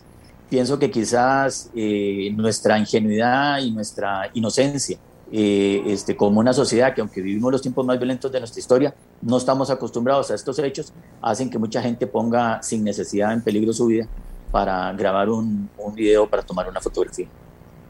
Sí, muy, muy, muy lamentable. Eh, él es Marcelo Solano Ortiz, es el jefe de la Policía Municipal de San José, y eh, don Daniel Calderón, comisario de la Fuerza Pública. Nos cierra el tema, don Daniel, adelante. Reiterar esto que decía Marcelo, es muy importante que tenemos que ir cambiando esa cultura. Lo más importante en todo un incidente como esto tan grave es buscar seguridad, buscar cobertura, buscar proteger a los demás, eh, más bien facilitar el trabajo de la, de la policía. Eh, lamentablemente sí, hay situaciones de violencia que se han venido incrementando. Vea que esta ni siquiera es una situación de seguridad ciudadana, sino que es un tema de salud, un tema familiar que rápidamente cambia, cambia de escenario. Y bueno, nosotros, como le dije antes, vamos a, seguir trabajando en la capacitación de nuestra gente para que esté lista para enfrentar cada día mejor estas cosas. Siempre hay oportunidades de mejora, siempre hay cosas que se pueden hacer de, una mejor manera para seguridad de, de, todos, ¿verdad? De los ciudadanos y de los mismos policías que tienen que enfrentarse con situaciones muy complejas eh, y cambiantes, y esto se está haciendo cada vez más frecuente. Muchísimas gracias a los dos, a don Daniel Calderón, comisario de la Fuerza Pública, y a Marcelo Solano, eh, jefe de la Policía Municipal aquí en San José. Vamos a venir con otro tema, pero antes aquí en el Facebook de ameliarueda.com estoy leyendo. Célimo Guido le dice a Eduardo Cruzan, si le conocía de un movimiento golpista y no denunció, cometió un delito. Líder del movimiento Rescate Nacional dice que él no tiene vela en este entierro y que el grupo que representa es pacifista. Esto es parte de las historias con las que estamos conversando con todos y todas ustedes en el Facebook de ameliarrueda.com. También nos cuenta que cuestionamientos a Figueres predominaron en el cara a cara del debate de Noticias Colombia. También nos dice que nos habla sobre lo que les acabamos de hablar acá, de que hoy inician las entrevistas de los aspirantes a fiscal general de la República y que los primeros aviones, esto es una buena noticia, con ayuda humanitaria llegan a Tonga tras la erupción. Vieron ustedes las fotos que nos muestran cómo quedó devastada Tonga después del tsunami. Qué cosa más triste, por supuesto. Eh, CIA descarta que síndrome de La Habana fuera una operación extranjera. Oigan ustedes. Dice que la CIA concluyó que los diplomáticos estadounidenses con misteriosos dolores de cabeza y náuseas, un fenómeno bautizado como síndrome de La Habana, no fueron blanco de una operación organizada por agentes extranjeros. NBC News, The New York Times y políticos citaron a varios altos funcionarios con conocimientos de un reporte de inteligencia de la CIA sobre estos incidentes registrados por primera vez en la capital cubana en 2016 en diplomáticos estadounidenses y canadienses. Bueno, y hay noticias en el mundo que dicen que Putin aquí está volviendo a ver para Centroamérica y para ver cómo distrae la cosa de lo que está pasando en Kiev. O sea, el mundo siempre está viendo a ver cómo propicia guerras. No entiendo. Y la paz cuesta tanto hablar de la paz, hasta se ríen de uno cuando uno se vuelve excesivo en compartir el pensamiento de que sin paz el hombre primero no va a poder ser feliz, pero no va a poder salir adelante y poder cambiar las cosas malas que están en el mundo. Si todo es guerra, y todo es guerra, y todo es comercio de armas, que cada vez se hace más millonario, destruyen, destruyen algo y después tienen un amigo que tiene, eh, eh, ¿cómo se llama?, compañías de construcción y van y lo construyen, y todo ese juego que es absolutamente perverso. Eh, de seguiremos con las guerras, ¿no les parece a ustedes? Ese comercio de armas es una indecencia que ya nos debería avergonzar a todos los seres humanos, pero sigue y sigue y sigue en el planeta. Por tanto, siguen y siguen y siguen los inventos o las excusas para decir, aquí tengo armas, podría hacer esto y el otro, si usted lo hace, cuidado, porque aquí tengo también armas y podría devolverle. ¿Y qué es esto? El mundo no entiende pero ahora pongámonos positivos. Vamos a contarles a ustedes en este momento, cuando regresemos después de la siguiente pausa, les vamos a hablar de algo que tiene que ver con progreso aquí en Costa Rica. Y se trata de que el Hospital Clínica Bíblica abre una nueva era tecnocientífica de valiosa de complejidad, perdón. El Centro para la Innovación en Ciencias de la Vida. Oigan qué interesante. Ya volvemos para hablar con ustedes del tema. Fuerza que cambia. Les contaba que el Hospital Clínica Bíblica está muy interesado, patrocina este espacio que tenemos a continuación, para que usted sepa que están abriendo una nueva era tecnocientífica de valiosa complejidad. ¿De qué se trata? Del Centro para la Innovación de Ciencias de la Vida. El doctor José Enrique Camacho Mora es el jefe de investigación y docencia y él es quien nos va a contar de qué se trata. Eh, para que usted pueda sentirse más cerca de esta posibilidad que está ofreciendo la clínica bíblica. Doctor Camacho, adelante, buenos días.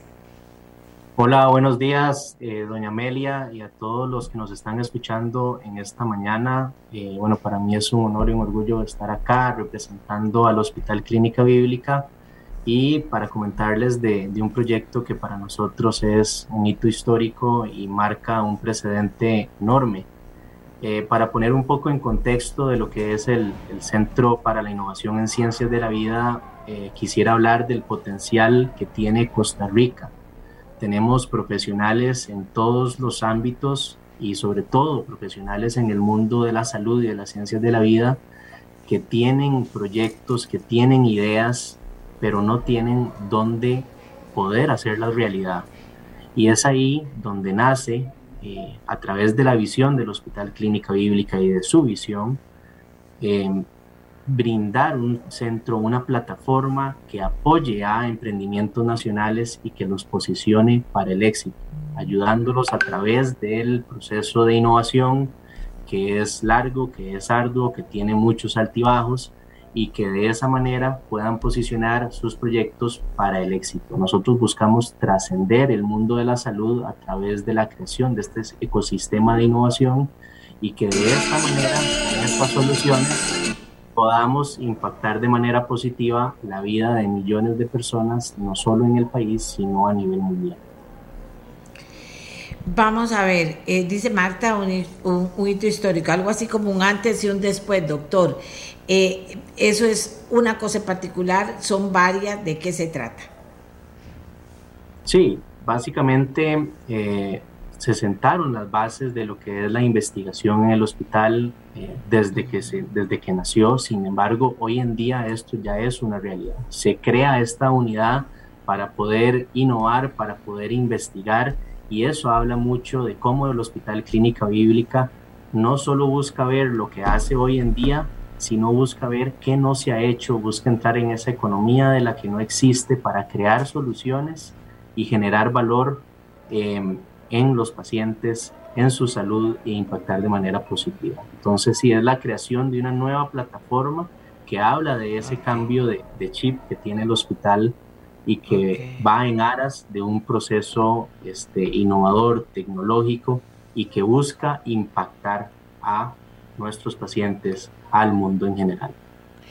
Ahora en este momento en que la inteligencia artificial se ha ido manifestando de una manera maravillosa y extraordinaria, pero que estamos empezando, y aquí en Costa Rica más todavía, esas cosas son importantes, pero también, doctor, estamos frente, y cuando se habla de investigación y docencia, eso nos llama también la atención, estamos frente a que enfermedades que ya deberían tener atisbos de, de, por lo menos un avance importante en su cura, ahí están y siguen y se hacen más grande cada vez el número de personas que la padecen. ¿Qué le voy a decir? La diabetes, el cáncer, pero ¿para qué le voy a decir si usted sabe mucho más que yo? La misma presión alta eh, y otras enfermedades que están ahí dando vueltas y que no logramos avanzar. Ustedes, los médicos que están en esto de investigación y docencia, creen que ya se han dado pasos en inteligencia artificial en este sentido o no? Sí, claro. De hecho que actualmente vivimos en este mundo de, de, disrupción tecnológica, en esa cuarta revolución industrial, precisamente la idea es utilizar estas tecnologías como la inteligencia artificial para eh, encontrar nuevos métodos diagnósticos o nuevos tratamientos que ayuden con el manejo de estas enfermedades. Por ejemplo, ya existen emprendimientos nacionales en inteligencia artificial que van de la mano a esto mismo, a detectar temprano para evitar así que pacientes se compliquen. Y ahí es donde tenemos un impacto enorme a través de la inteligencia artificial. La inteligencia artificial también es un medio de acceso. ¿Por qué? porque nos permite hacer un tipo de triage o de escala inicial o de tamizaje inicial con pacientes en lugares donde hay poco acceso. Entonces, precisamente el potencial de estas tecnologías es enorme, es disruptivo y a eso es a lo que buscamos apelar para generar soluciones para nuestros pacientes y para el mundo. Qué belleza. ¿A qué tipo de investigación, dice, están orientados en particular? Realmente el centro no está enfocado en un solo tipo de investigación, o sea, lo que llamamos investigación clínica, lo que tenemos con la red hospitalaria del hospital, eh, del Hospital Clínica Bíblica, valga la redundancia, es especialistas en todas las ramas, desde oncología, geriatría, medicina interna, cardiología, neumología, en lo que ustedes se puedan imaginar se pueden crear soluciones que también van a ser llevadas a través de ese proceso de investigación clínica. Entonces, no hay un enfoque único como tal, el enfoque es investigar, es trascender y es ir más allá. Y, y, que los pacientes pregunten y pidan para que sepan que ahí pueden tener respuestas interesantes, me parece a mí. Aquí una señora pregunta, ¿están investigando también con productos naturales? De momento no estamos desarrollando nada con un producto que sea natural o, como se dice orgánico. Sin embargo, si existiera el proyecto que utilizara un recurso natural y que se demuestre que puede tener un impacto en los pacientes, nosotros podemos llevar a cabo dichos estudios a través de nuestro centro. Mira que hay otra señora que dice información de contacto. Claro, con mucho gusto. Me pueden contactar al jcamacho arroba si tienen algún proyecto que deseen eh, potenciar o que deseen validar y es precisamente hoy que lanzamos este centro a todo el país para todos los proyectos que sean orientados a las ciencias de la vida, al mundo de la salud, para que sean parte de nuestro ecosistema, sean parte de nuestra familia y que podamos impactar la vida de muchos pacientes. Bueno, mire, mucha gente, mucha gente interesada en el tema, mucha gente, sí, porque doctor, con la medicina uno siempre se pregunta, bueno, si hay tanto que está avanzando en el mundo, ¿qué pasa con la medicina, con la cura, con el alivio? Bueno, y con la cura, ¿por qué no atrevernos a pensar de tanta enfermedad que anda por ahí y, y, y que muchas veces uno no entiende por qué no ha avanzado la humanidad, y en este caso por eso le hablaba de la inteligencia artificial, de forma tal que, que, incida en que esos porcentajes no sean tan millones de millones de personas, en que la vida vaya cambiando en la atención de esas enfermedades.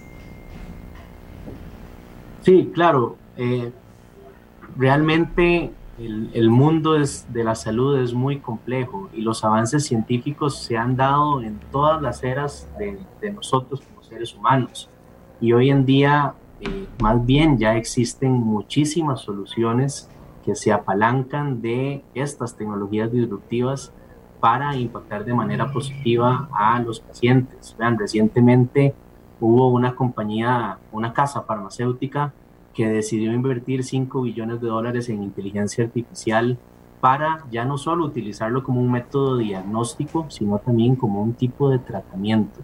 Entonces sí, uno podría creer que no hay avances, pero hay avances todos los días y están pasando enfrente de nosotros y nosotros queremos ser parte de esa disrupción.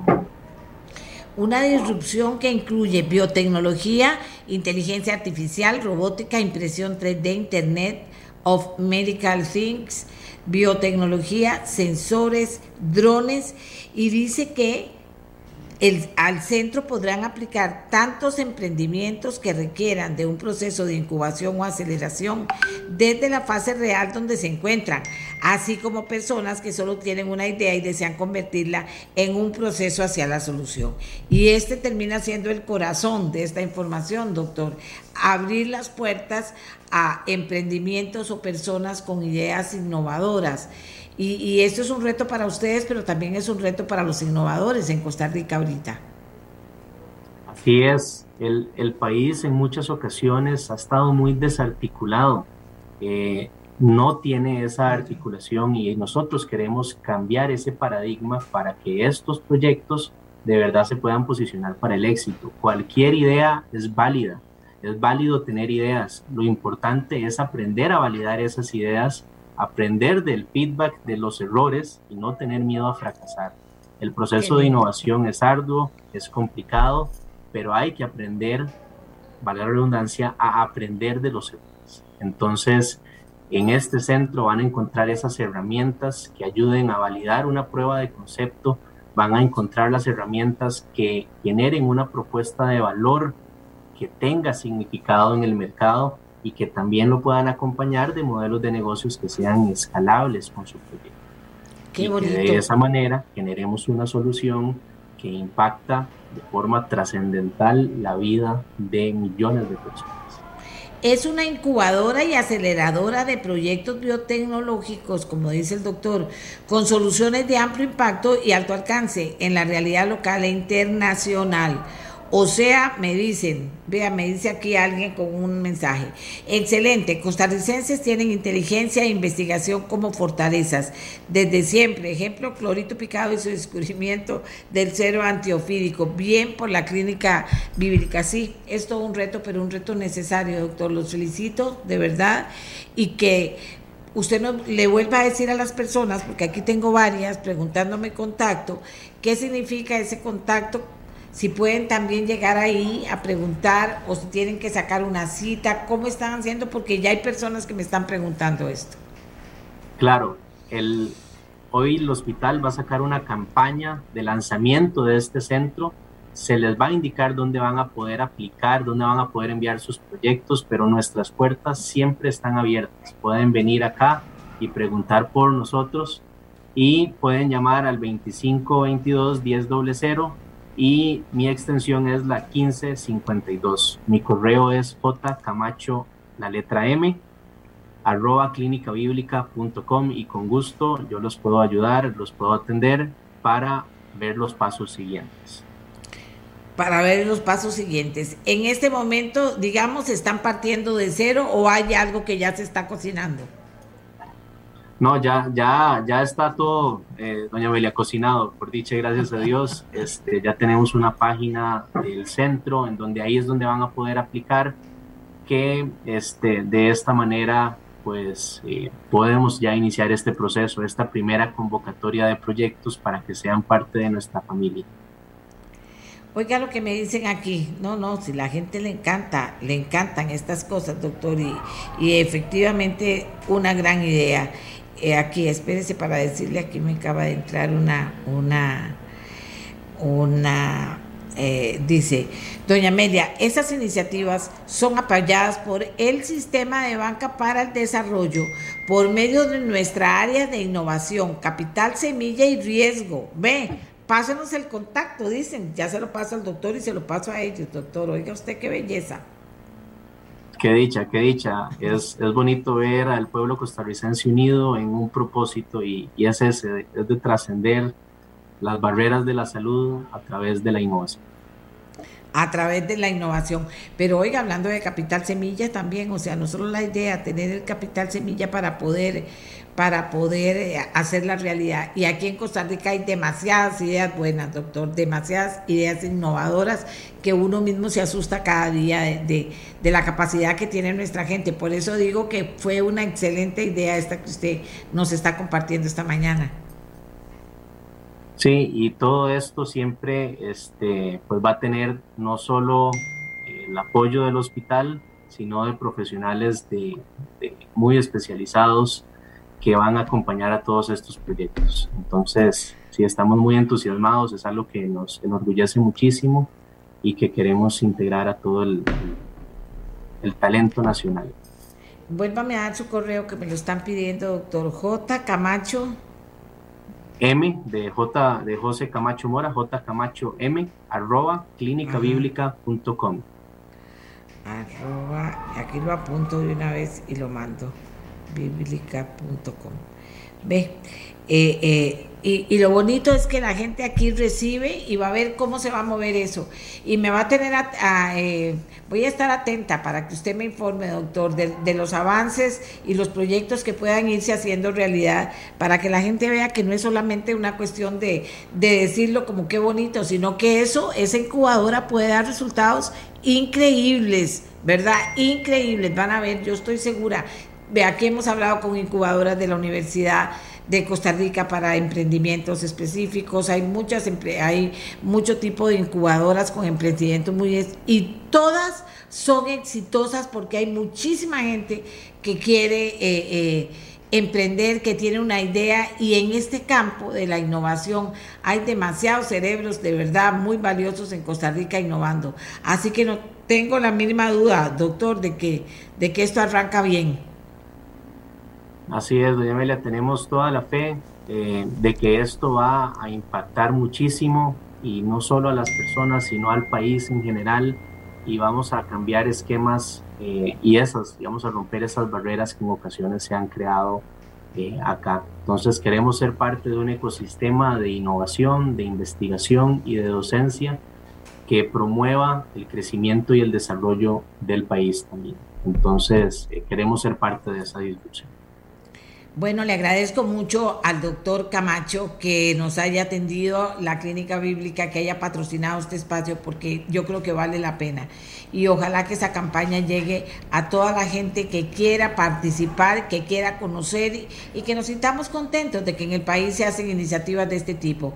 Todas esas cosas son buenas noticias que debemos eh, fortalecer nosotros y debemos atrevernos también. Imagínense que si todavía eh, se puede lograr el capital semilla, se puede lograr apoyos de muchos tipos, pues no tenemos por qué no salir caminando y adelantar. Porque, porque me parece, aquí dice, gracias, doña Amelia, por el contacto, dice Mónica. Ya lo voy a contactar. Muy bien. Eh, eh, me parece que Costa Rica tiene que fortalecer su fe y su esperanza. Aunque suene muy poético, no es poético. Es practiquísimo. Su fe y su esperanza en que se pueden hacer cosas. Y las personas con ideas me encantan. Y las personas que a veces dicen, ah, no, yo tengo una idea, pero que va, aquí es imposible. Mentiras, mentiras.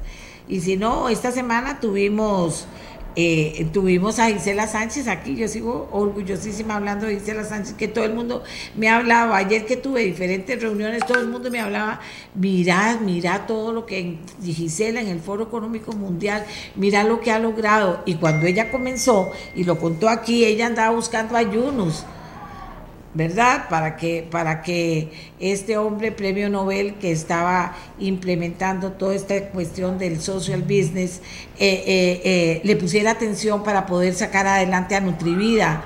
y resulta que, eh, y, le dijo, y él se le quedó viendo, y fue y lo buscó aquí, lo buscó allá, lo buscó allá, ahí, y al final se hizo realidad, y al final creció. Y ahí se pasaron momentos muy difíciles, pero se salió adelante, y ahí está. Y resulta que el Foro Económico Mundial y la fundación con la que trabaja, con gente de lo mejor en el mundo, eh, finalmente eh, la escogen. Es la primera latinoamericana y la primera, la primera latinoamericana que eh, es distinguida con este, con este premio, podríamos decir, del Foro Económico Mundial. Pero comenzó hace años trabajando jovencita y pegando para acá y pegaba con pared, se volvía y comenzaba en otra y otra y otra y otra y otra. Y fue una idea innovadorcísima que ojalá que vas a ver esto es apenas empezando, pero va a ver que el mundo que es inteligente y países con necesidad van a terminar haciendo de Nutrivida un elemento para fortalecer la mala nutrición que tenemos los seres humanos en el mundo y cada vez peor. Entonces, eh, por eso cuento estas historias de triunfo de que sí se puede y de que no tenés que ser millonario para hacerlo, todo lo contrario, podés, llegar a ser. La meta no es llegar a ser millonario, debe ser llegar a vivir feliz y tener lo que, lo que uno ocupa, no tiene que ser... Eh, eh, no tenés que ser millonario necesariamente, porque eso de millonarios a veces lo asusta a uno un poco, ¿verdad? Por todas las historias tristes que dice uno, ay, mira, con tanta plata y no es feliz, ¿verdad? Bueno, Dice, eh, recordemos que este proyecto gestione desarrollo en bien de la salud y cura efectiva de enfermedades es de enorme beneficio para nuestra medicina. Qué bonito. Dice, eh, ayer me tomé un café con un amigo y pariente que es parte de un laboratorio familiar. Ellos sí están investigando y desarrollando productos naturales para buscar la cura de las enfermedades. Bueno, aquí tienen una oportunidad no sé, aquí esto se va a mover mucho porque yo creo que es una excelente idea. Así que usted la tiene, la desarrolla, va a trabajar muy duro, pero si tiene apoyo, si esto es un apoyo y, es inteligente el apoyo, inteligente la idea y, pueden salir adelante, ¿qué más podemos eh, pretender nosotros? De acuerdo, Costa Rica. Muchas gracias por haber estado con nosotros. Recuerden, al descentemos de decencia adecentemos la política. Podemos opinar, podemos preguntar, podemos criticar, podemos lo que usted quiera, se puede hacer con respeto. Use las redes sociales para respetarnos entre todos y fortalecer el respeto entre todos. Eso es maravilloso, si las redes sociales son extraordinarias, si logras eso, si logras respetarnos unos a otros e intercambiar sobre lo que usted quiera y no hacernos daño, ni estar criticando, ni estar destruyendo. Fíjense que se han hecho, eh, por supuesto, un negociazo en el mundo eh, para pagarle a troles. Troles son gente a los que se les paga para que hagan campañas para destruir una persona, para destruir una empresa, para destruir un producto. Eso existe en el mundo, viven de eso. Ahora, imagínate que necesitamos que todas las gentes que tengan, eh, que participen en redes sociales, se conviertan en algo que les diga, no señores, un momentito, ustedes pueden ser troles, sigan ahí, pero nosotros no vamos a hacer caso, ni vamos a, a no vamos a hacer caso de eso porque nosotros estamos construyendo una comunicación asertiva a través de esta maravillosa herramienta que son las redes sociales. No queremos destruir, queremos construir una comunicación asertiva en todo, desde para intercambiar una receta hasta para conocer de las maravillas del mundo, pasando por las oportunidades que las redes sociales nos pueden dar de crecer y de compañía. ¿De acuerdo? Pero así como están ahora, muy deficientitas y muy mal usadas por gente a la que les pagan para que destruyan. Hay que estar atento con eso. Nos vamos ahora sí. Hasta mañana. Crucemos los dedos. Que el fiscal que se elija sea lo que Costa Rica necesita y que todos esos marrullerías, diría un amigo mío, marrullerías, eh, desaparezcan para que de verdad podamos hacer el esfuerzo de tenerlo en esta oportunidad y no tener que esperar hasta la próxima. ¿De acuerdo? Hasta mañana. Este programa fue una producción de Radio Monumental.